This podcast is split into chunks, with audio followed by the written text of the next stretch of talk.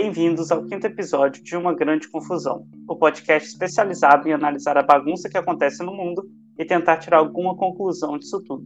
Entre em contato com a gente. Nosso e-mail é podcast uma grande confusão gmail.com.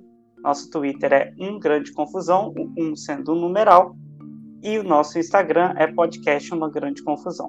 Meu nome é Antônio Sabense, junto comigo, como sempre, temos Bruno Soares, Luiz Gustavo e Thiago Lima.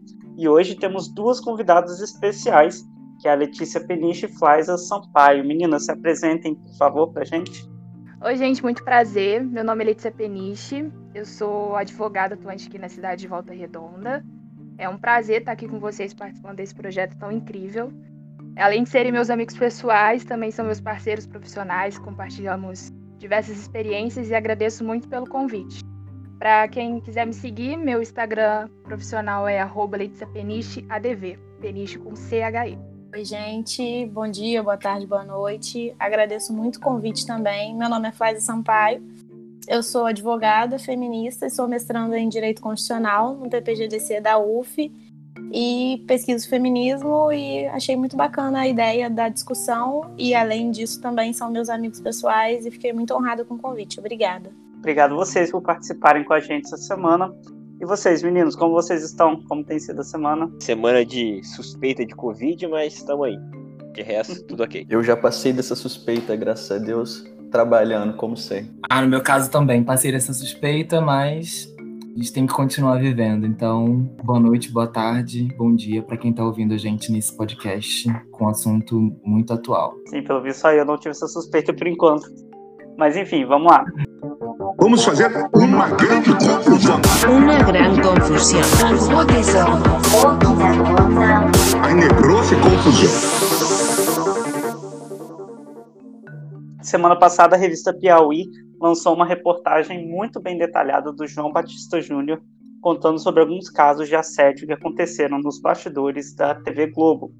A história começa com a Dani Calabresa, uma humorista que todo mundo conhece, muito talentosa, que teve a coragem de denunciar para a administração da emissora episódios de assédio que sofreu de Márcio Smelling, que também é humorista e na época era diretor de humor da Globo.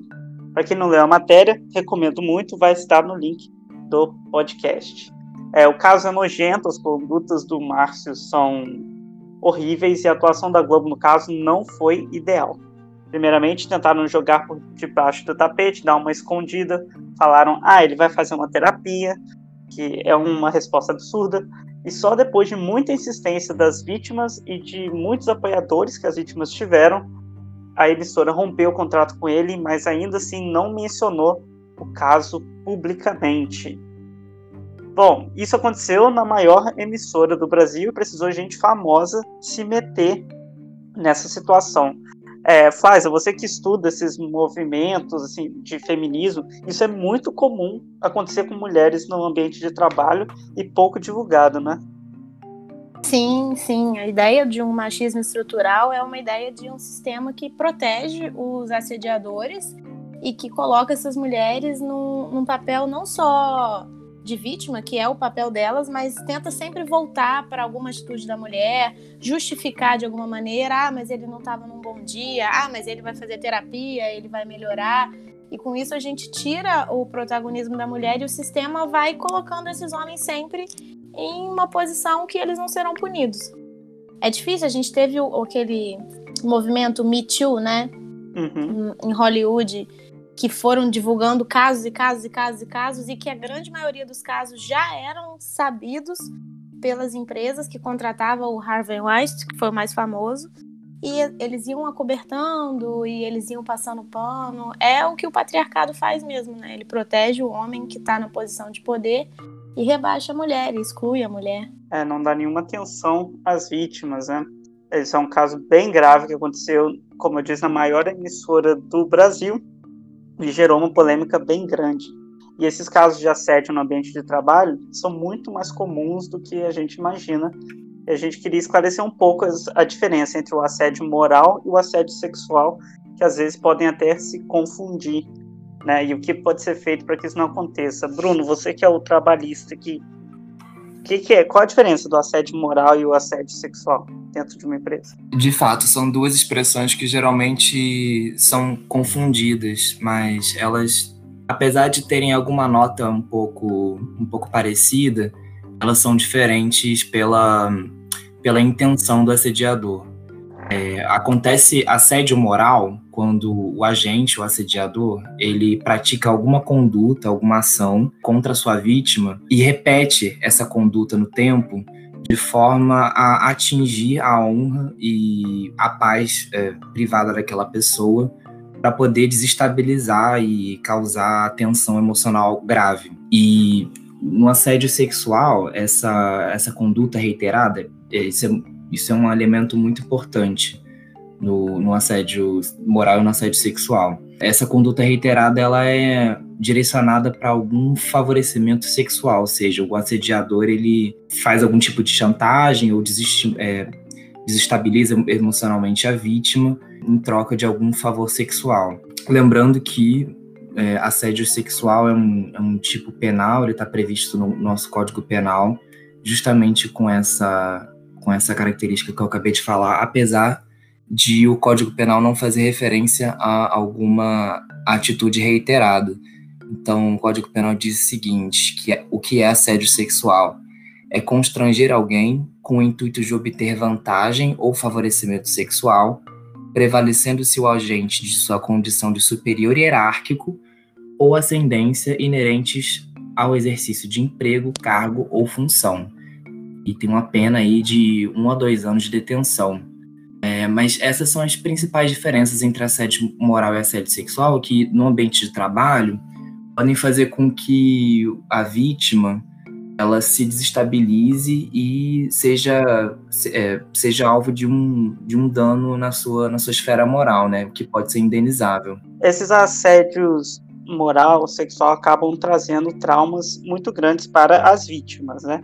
É, Letícia, eu queria sua opinião. Você viu esse caso que aconteceu? O que, que você achou disso tudo? Então, Antônio, esse caso foi realmente, como você disse, nojento. A primeira, o primeiro sentimento que me vem é, um, é eu sinto muito por todo o sofrimento e angústia que a Dani passou. Né? Nós, como mulheres, quando escutamos esse relato, é, nós nos colocamos na pele né, de tudo que, que ela passou ao longo desses anos. Os relatos, né, tão bem detalhados na reportagem, conseguiu demonstrar de fato tudo que ela passou e enfrentou ao longo desses anos. É, hoje em dia é muito raro num, num, uma mulher ela não relatar algum caso de assédio, né, seja na rua, seja no trabalho, em qualquer ambiente. Isso é completamente desesperador. É, eu também admiro muito a postura da Dani, de ter tido coragem de falar, de procurar ajuda. Né? Até então, ela procurou setores internos dentro da empresa que poderiam né, ter tomado alguma atitude. E agora, depois com essa reportagem, ela, essa postura dela encoraja muitas mulheres a falar, que é a grande dificuldade da vítima, né? A vítima de assédio, ela ela se sente a princípio culpada e não, não tem essa percepção de que conseguiria procurar ajuda, né, de se livrar daquela situação angustiante. Então, essa coragem que ela teve de, de procurar ajuda, de falar agora, né, e a gente também coloca muito em xeque a questão da, da voz da vítima, né, na própria reportagem foram vidas mais de 40 testemunhas, né, para poder fazer a construção dessa, dessa reportagem. E a gente aí bate de frente com, com essa a falta de legitimidade que a voz da vítima tem nesses casos. Né? A, é, a vítima ela sempre é questionada, sempre é duvidada.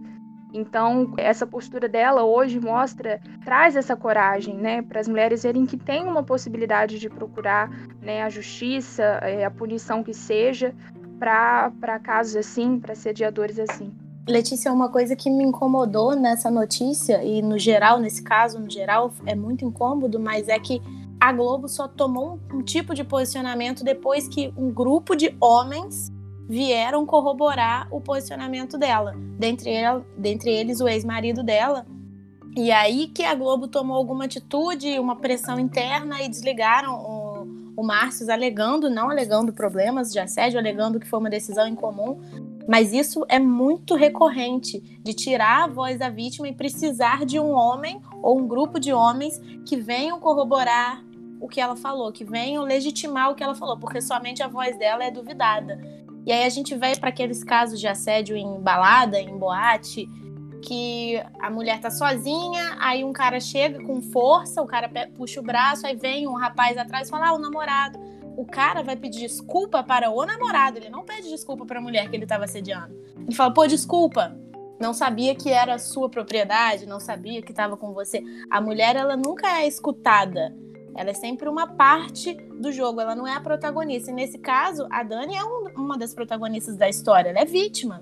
Né, exatamente, Flávia. E ela teve, a partir da, né, da, do, da denúncia dela, né, dela procurar esses setores internos, foram surgindo outras mulheres também. Isso é muito importante destacar, esse movimento interno também, né? Outras mulheres que sofreram a mesma, né, os mesmos fatos, os mesmos assédios que, que a Dani passou, a partir de, dessa postura da Dani também tiveram coragem de falar e aí também começaram a, vamos dizer assim, começar a acreditar no que a Dani estava falando, que poderia ser verdade, né? Já que outras pessoas vieram junto dela para poder legitimar o que ela estava relatando. Isso é realmente é muito complicado, isso é desesperador, porque é, a mulher sozinha ela se vê nessa situação de que não consegue procurar ajuda, não consegue sozinha ter essa legitimidade do, dos relatos dela.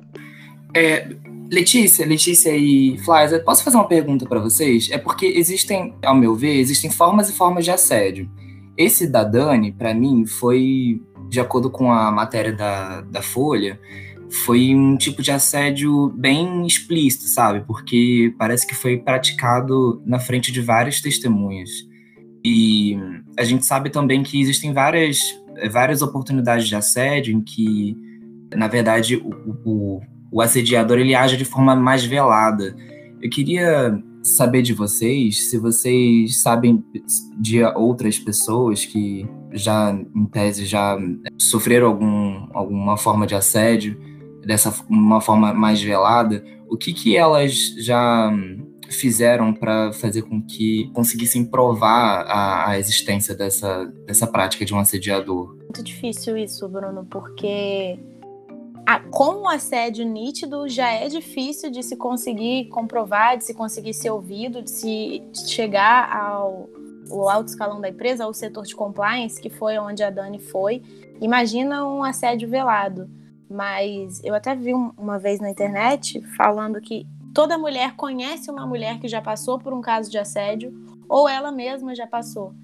E é muito difícil você conseguir comprovar, você levar isso em consideração. A grande maioria das mulheres são ensinadas de casa a ficarem quietas, a se afastarem, a usarem uma roupa mais larga, a não se arrumarem tanto, a não irem tão maquiadas para o trabalho. É sempre assim, a, a, a, o comportamento da vítima que tem que mudar para que o assediador não se sinta tão tentado, não. Aí a justificativa é aquela, né? Ele é homem. Ele é homem. É muito difícil. Eu não consigo ver um comportamento forte. Não sei você, Letícia. É, Flávia, e nessa situação ainda tem um agravante que é, o Bruno falou mesmo essa questão, né, meio que velada. Nesse caso, ele é um, é um setor da Globo humorístico, né? De piadas, Sim. é um programa muito, de muitos anos que, que trabalha, que trabalhou por muito tempo, né? Com piadas, né? Que, que traziam é, veladas preconceitos e afins. E Sim. desde então, nos últimos anos, eles têm mudado um pouco essa performance deles. Então, a gente, nesse caso da Dani, é, a gente vê que é, esses, é, os tipos de brincadeiras, muito entre aspas, porque é isso, é, a princípio, a, a, é visualizado esse assédio como uma brincadeira. Nossa, eu tô brincando Sim. com você, né? Só tô, é, é, não, não é nada, é só uma brincadeira. Então, isso ainda dificulta muito mais perceber que realmente não se trata de uma brincadeira e se trata, sim, de um assédio.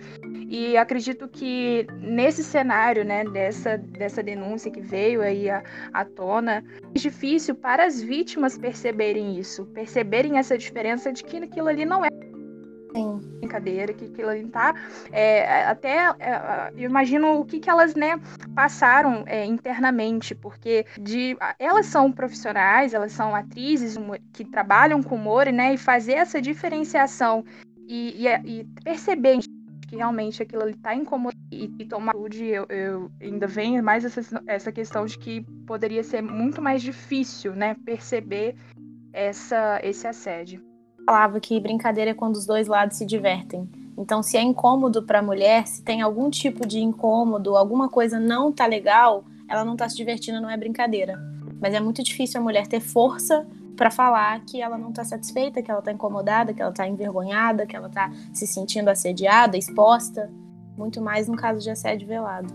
E, e quem fazia, né, esses, essa, né, praticava esses atos era o chefe, era o, o, o, né, o superior, superior da, da, da, né, de todo aquele setor humorístico. Então, essas, dessas desses sentimentos que elas tinham, né, de, de não estarem se sentindo à vontade com esse tipo de brincadeira, se tratava do chefe delas, né? Então, o medo que tinha, né, de sofrer mal, elas estavam ali, né, querendo crescer, fazer, se prosperar na, na, na profissão, atriz, enfim. É um programa que é reconhecido por muitos anos na, na casa.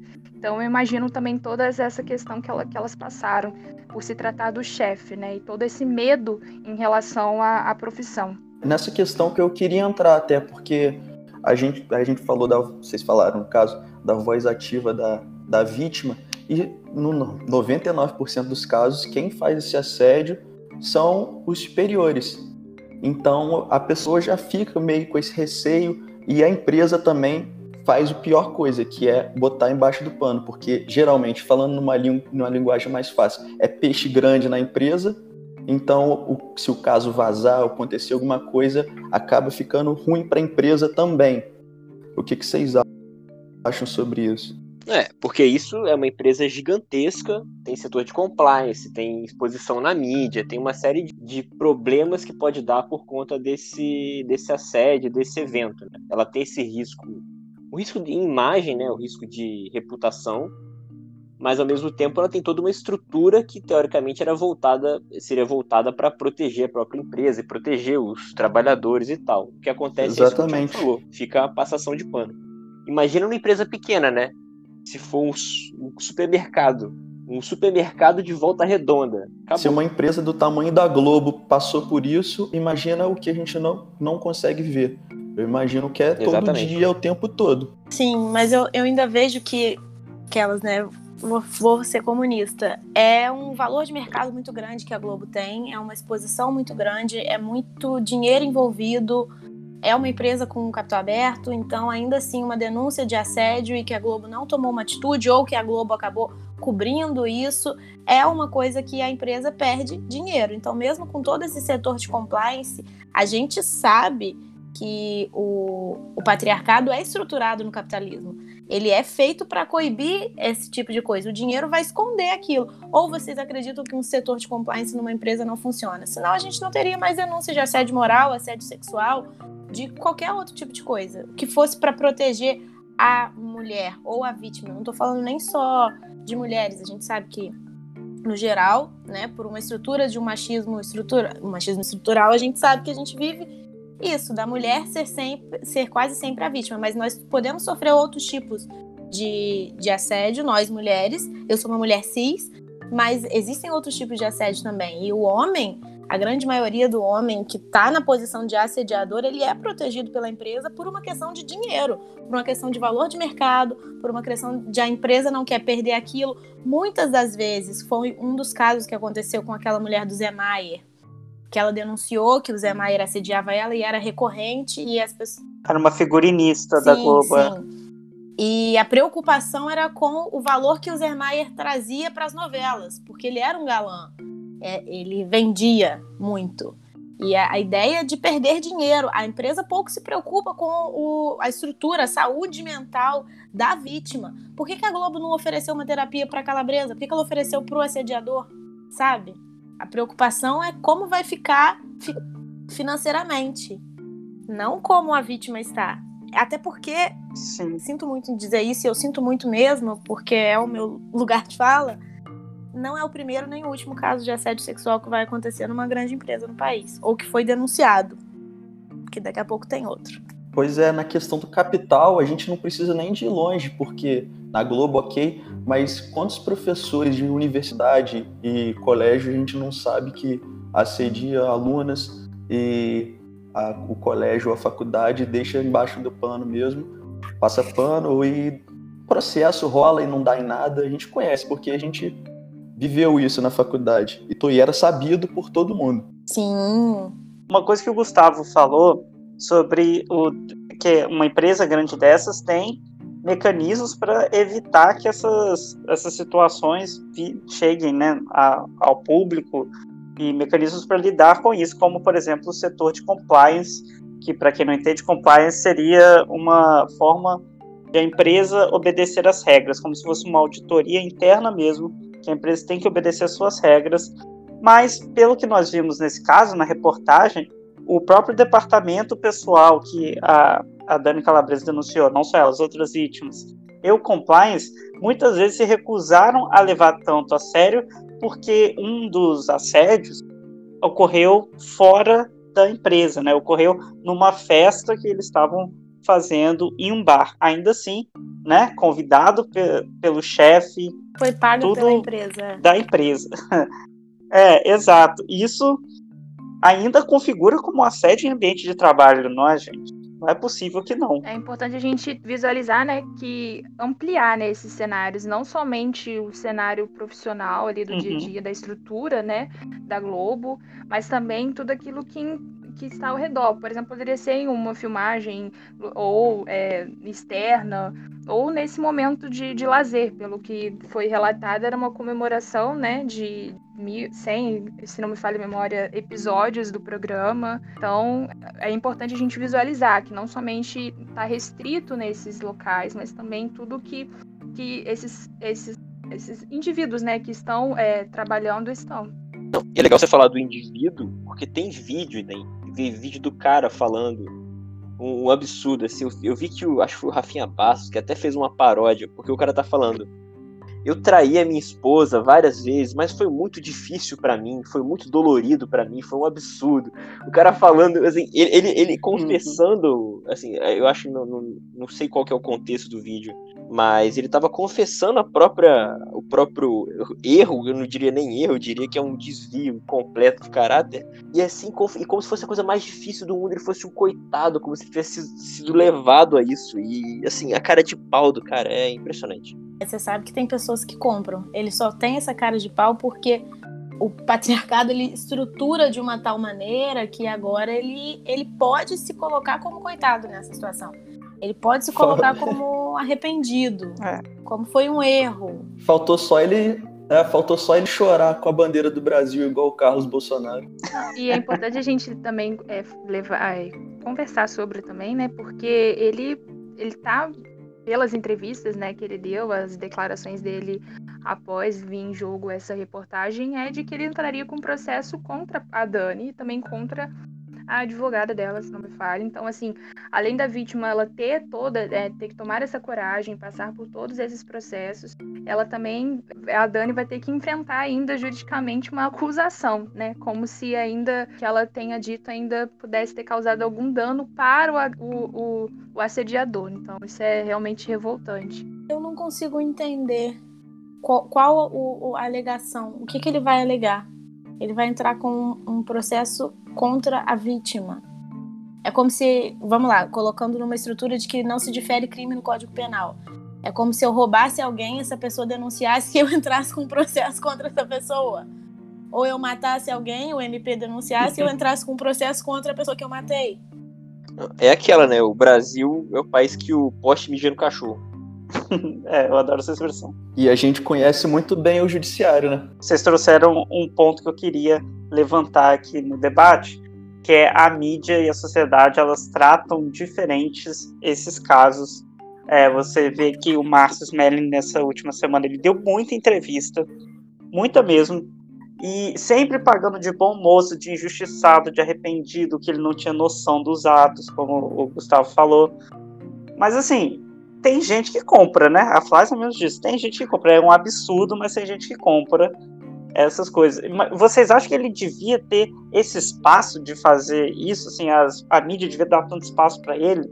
Sabe? Eu acho um absurdo. Assim, pessoalmente falando, sabe? Isso não aconteceu só com ele. A gente teve aquele caso do Robinho um pouco mais, um pouco antes, em setembro, se eu não me engano, que também se pagando de vítima, sendo que já estava condenado por estupro, e muita gente apoiando. Tem gente que apoia o goleiro Bruno até hoje. Naquele caso também da Mariana Ferre, tem gente que diz que o juiz, o advogado, não teve uma conduta errada. Gente, assim, tá tudo errado, não tá? Não é possível que não esteja. Né? A gente tá cego. Como assim? Então, eu acredito que é complicado a gente falar sobre isso enquanto não, não houve condenação, mas eu sou garantista mesmo com todas as dificuldades que eu vejo do garantismo conviver com o feminismo jurídico no nosso ordenamento. Mas eu não acredito que ele deveria ter mais espaço que a vítima, que é o que acontece, sabe? Eles tomam uma, Sim, uma exatamente. proporção muito grande e o cara, ele vai se defender. Todo mundo tem direito à defesa. Todo mundo é inocente até que se prove o contrário. Sim. Mas diante de todos os fatos, pelo menos uma- um equilíbrio. Deixa o cara se defender agora, dá todos os, os instrumentos de mídia, toda a rede de comunicação ouvindo o cara, eu já acho exagerado. Mas também não acho interessante forçar ela a falar, porque ela não quis, né?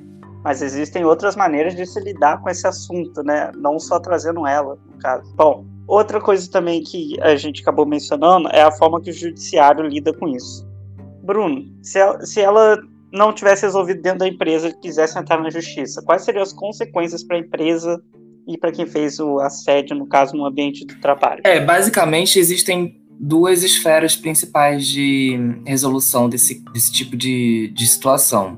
Uma é a esfera civil, que no caso, como ocorre dentro de uma relação de emprego, partindo do pressuposto de que a Dani Calabresa e o. Até esqueci o nome dele, gente. Márcio Smelling. É, eles são empregados da Globo, então isso seria resolvido, talvez, por uma discussão e por prova em cima do que, que do que, que o Márcio é, praticou contra a Dani Calabresa, o que poderia ensejar aí uma indenização à Dani Calabresa. Além de outras, outras medidas que ela legitimamente pode pedir para a justiça condenando a Globo para fazer com que ela, como uma grande empresa, é, seja obrigada a implementar algumas medidas para diminuir esses tipos de ocorrência dentro, esse tipo de contingência dentro da empresa. E a outra, a outra esfera é a esfera criminal. Só que essa esfera, ela é uma esfera que acredito que dependa do Ministério Público, então não está na alçada da Dani Calabresa, infelizmente, resol tentar resolver esse tipo de, de situação. Aí entra, entra naquela questão que a Flávia estava falando sobre garantismo, né, e processo penal.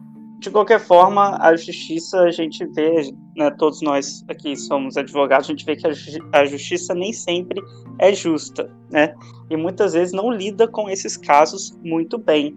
Né? É, Flávia, você que tem estudado esse tema, a justiça muitas vezes não protege a vítima, né, desse caso. Muitas vezes não, quase nenhuma das vezes. É. Eu não sei quem falou sobre o judiciário, mas nós sabemos que a estruturação do judiciário brasileiro, ele é patriarcal, ele é capitalista, ele é racista. Então, em vários pontos, ele vai lutar para manter isso.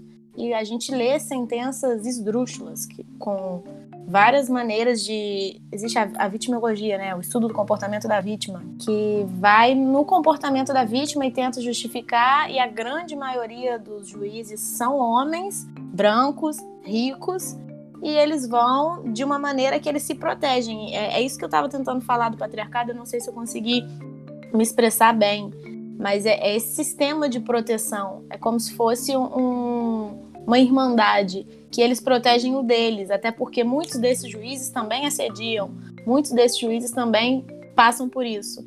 E aí eles meio que subentendem e protegem esses homens e a vítima vai sempre ficar apartada. A vítima nunca vai ser ouvida, ela não tem o protagonismo da ação dela. E é uma ideia mesmo de manutenção disso para que a mulher nunca chegue a esse lugar. Aí ela sofre com um tipo de hipersexualização, vem comentários sobre a vida sexual da mulher, vem comentários sobre com quem ela sai ou deixa de sair, ou sempre tentando voltar para o comportamento dela. O caso que a gente viu na sentença da Mariana Ferrer. Ah, mas ela posta foto de biquíni na internet, o que justificaria o suposto estupro. Não estou questionando a sentença, eu estou questionando o argumento do advogado do autor. Como que a gente chega do réu, né? Perdão. Como que a gente chega a questionar a roupa que uma mulher usa numa rede social? E é, e é isso que o judiciário faz. Ele vai sempre justificar o comportamento da mulher para proteger o homem. É por isso que a gente precisa de mais mulheres no judiciário. Não que todas as mulheres são feministas, mas precisamos de mulheres, de mulheres feministas, de mulheres antirracistas para defender, sabe? Sim, com certeza. Flávia, tudo bem? É, deixa eu te fazer uma, uma pergunta, é, mas também é endereçada para Letícia, porque a gente nesse podcast a gente comenta geralmente alguma notícia que foi bombástica assim na, na outra semana e desenvolve algum tema específico para tentar tirar alguma conclusão. E, e tem um, um, conto da Clarice Lispector que eu adoro, que é, é muito famoso, o, é o da Dúvida da Galinha. Não sei se vocês conhecem, mas resumindo, basicamente, era uma galinha que estava prestes a colocar um ovo e ela ela estava, na verdade, era um domingo, estava numa família e ela seria sacrificada para esse almoço de domingo.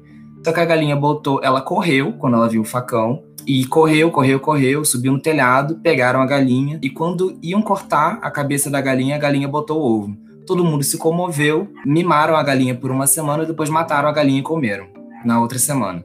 Então, eu vejo às vezes o comportamento da sociedade mais ou menos assim. É, a gente tem um tema super bombástico, super quente, em que a gente comenta, mas depois com o tempo essa, esse tema vai esfriando, vai esfriando, vai perdendo tanta importância e às vezes o que a sociedade queria em um momento, na verdade, esse querer ele se perde. E eu vejo um pouco isso com o resultado das investigações sobre assédio moral, assédio sexual, e, você falou sobre, sobre o, o resultado né, do judiciário, sabe? O judiciário ele não é muito eficiente em, em punir os assediadores. O que, que, você acha que seria o papel da sociedade para poder tentar reverter esse tipo de esse tipo de quadro, esse tipo de não esse, esse, essa situação de não deixar o tema esfriar e de deixar sempre sempre em voga? Nossa, que pergunta difícil. Não tinha uma mais fácil, não? Nossa, ele fez a é. pergunta de um milhão de dólares aí. É... é exatamente. O, o, ponto que eu acredito é que eu, eu sou muito garantista, então eu vejo o direito penal como a última rádio mesmo. Às vezes, o que eu busco não é necessariamente a punição do assediador. Essa punição penalista que a gente está acostumada, pena de reclusão, pena de multa e tal, mas a função da pena mesmo, que é a reeducação.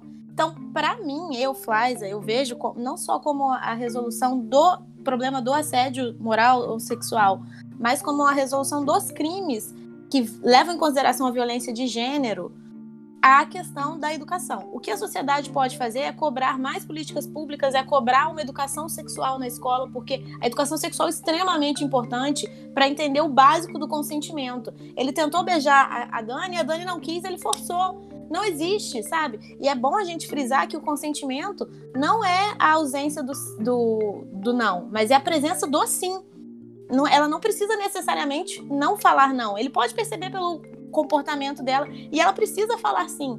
Então, quando a gente vem da base com toda uma questão de educação, de política pública, de fortalecimento disso, a gente vai obter não necessariamente com a pena de reclusão, mas vai obter a função da pena, que é a prevenção especial, que é a reeducação e ressocialização. Porque uma pessoa que comete um tipo de crime, ela não está apta a viver em sociedade.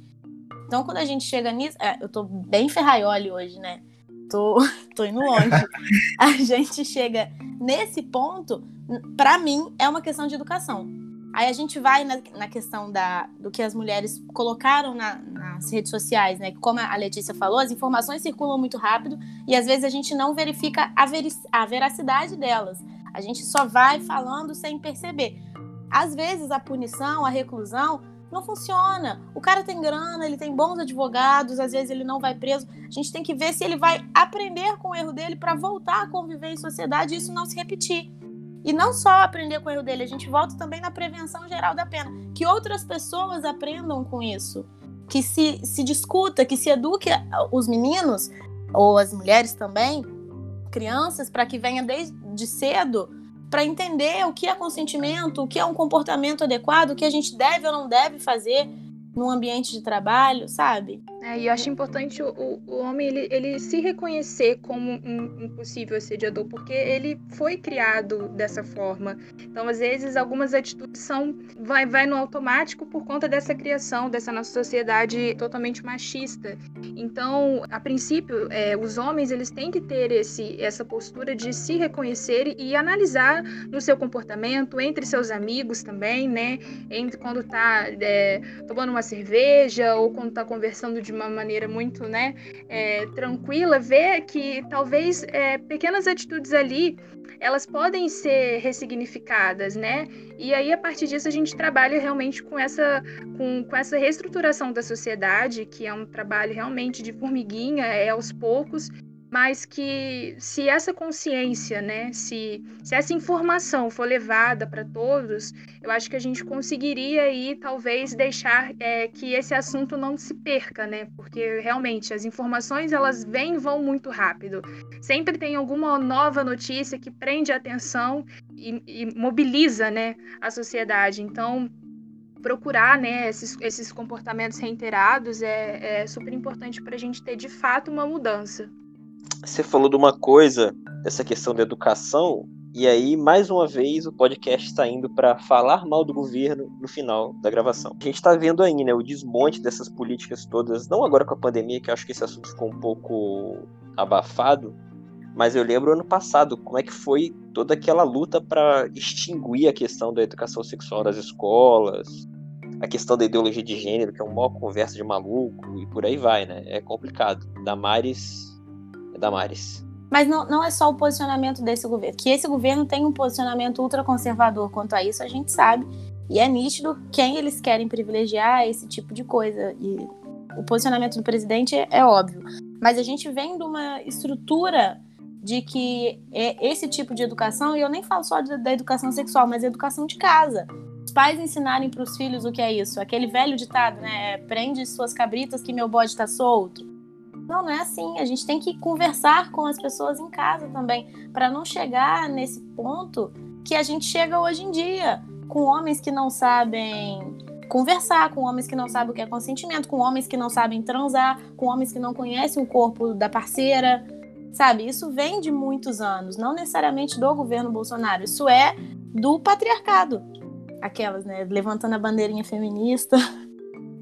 Não, mas esse, eu, eu, também acho que realmente essa questão a gente, a gente enfrenta há muitos anos na, na sociedade brasileira, mas esse governo, eu acho que ele, né, por conta né, de todo esse lado conservador, ele colocou voz em algumas, em, né, em setores específicos da sociedade que tem esse pensamento, né, ele legitimou muito esse discurso e a gente parece tem a sensação que está mais difícil lidar com isso tudo atualmente. Acredito que seja muito por isso, porque você vê um, um, um representante do governo com histórico de falas machistas, né? E a gente conhece aí várias, né? Então, na, na vida política dele, agora como né, uma representante do Brasil, vê ele, ele todo, esse, todo esse, esse histórico mesmo, sabe? Parece que isso aflige mais, é mais realmente desesperador. Porque parece que tá mais difícil a gente conseguir lutar contra isso. Essa eu concordo com vocês que esse tipo de intervenção seria necessário numa forma geral para mudar a sociedade como um todo. Mas vocês como advogados, o que, que vocês dariam de dica para empresas fazerem nesses casos, em casos de denúncia de assédio? Bom, eu acho que a, a questão do compliance realmente ele é um, um, um meio assim que, apesar de nesse caso que a gente né, está discutindo aqui hoje, ele realmente falhou na, na, na proteção né, desse, dessa denúncia, mas o compliance ele tem um objetivo muito importante dentro de uma empresa.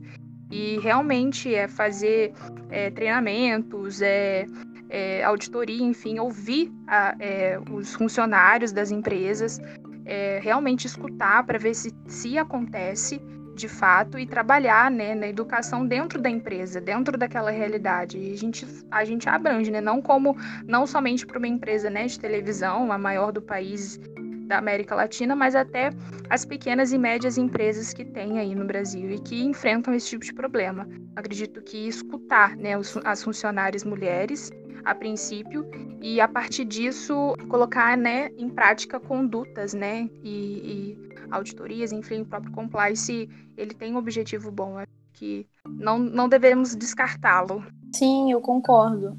Eu acho que atitudes como essa de, de acobertar, de ai, não vamos divulgar, de botar panos quentes, não são as atitudes corretas.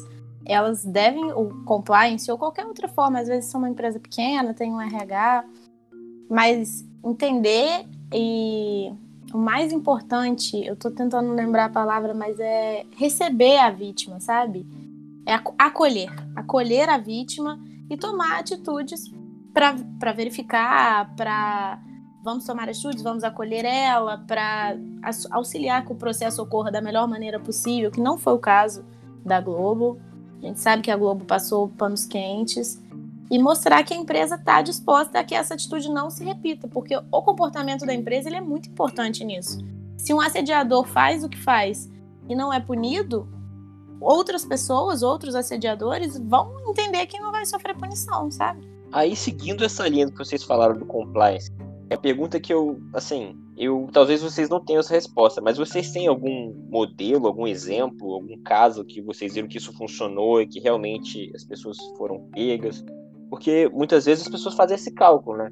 Às vezes a pessoa tem um setor de compliance, mas é, ela sabe que mesmo se o setor de compliance funcione, no caso, olha ó, achamos o cara, ele é um abusador, então ele vai ser demitido, é, isso acaba respingando, né? Tem muito tem muito essa, essa questão, esses cálculos e, como a Fábio falou mais cedo, essa questão de dinheiro mesmo. Vocês têm alguma história, alguma coisa que vocês sabem de um modelo que isso deu certo, que funciona e que vocês acham que é uma coisa a ser espelhada? Tá liberado não ter também, não. É tudo.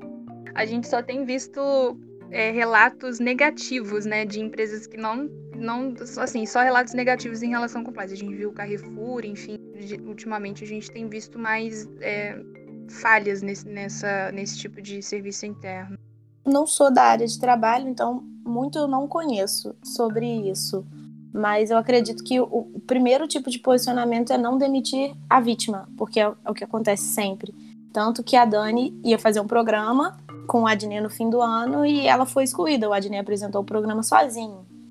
Esse é um ponto muito importante, que a empresa não tome atitude. Às vezes ela não precisa trabalhar junto com o, o judiciário, que é quem leva o processo até o final, mas que ela não demita a vítima, que ela não exclua a vítima.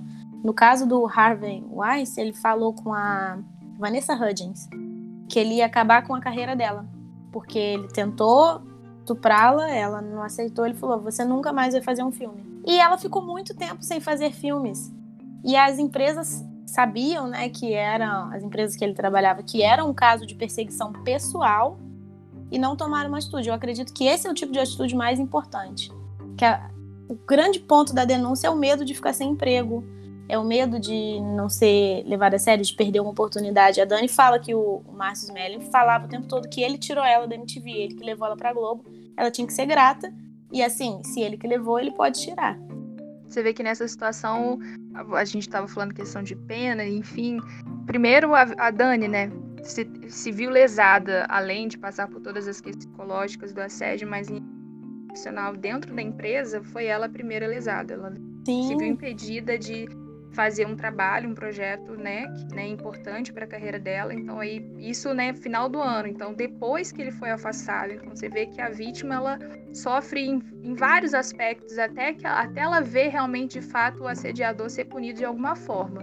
Nesse caso foi afastamento, mas olha por tantas né, situações que ela teve que passar antes para ver pelo menos e, e, e, atualmente ainda tem que ver ele, né? Igual a gente estava falando, né? Tendo espaço, falando e, né? E se defendendo o que, né? De fato tem direito, mas a gente tem que né, ver até que, que medida isso é, né? Que isso tem que ser ponderado. Né? Esse foi o nosso tema dessa semana. Falamos sobre esse caso da Globo, questão de assédio em geral. Eu queria agradecer a Flávia e a Letícia por participarem com a gente. Foi ótima participação de vocês, muito esclarecedor em muitos pontos né, que a gente não consegue abordar. Claramente convidar vocês para futuros podcasts também sobre outros temas. É, com certeza vocês estarão convidadas para conversar com a gente mais em outras oportunidades. Então, muito obrigado novamente. E se alguém quiser dar um recado final, essa é a hora. Eu agradeço muito o convite o espaço de vocês. É, já parabenizei é, vocês pelo, por esse projeto, que realmente é muito incrível. E vocês trazerem esse tema para conversa e principalmente duas mulheres para falarem sobre isso é, é muito importante. Queria agradecer pelo espaço, Laisa que compartilhou aí comigo né, essas experiências, todo o conhecimento dela. E, e eu acho que esse é o caminho, é a discussão, é a conversa. Só assim que a gente vai conseguir, pelo menos, né, construir uma sociedade melhor para as mulheres. Mas desde já deixo o meu agradecimento. Gostaria de agradecer o convite, foi um prazer. Letícia, é um prazer te conhecer. Discussão excelente. Muito obrigada a vocês por terem trazido duas mulheres, por levarem essa discussão adiante, pelo convite, me coloco à disposição para outras discussões. E por ter apresentado a Letícia também foi um prazer. Sempre bom ouvir mulheres super inteligentes, com argumentos muito bons.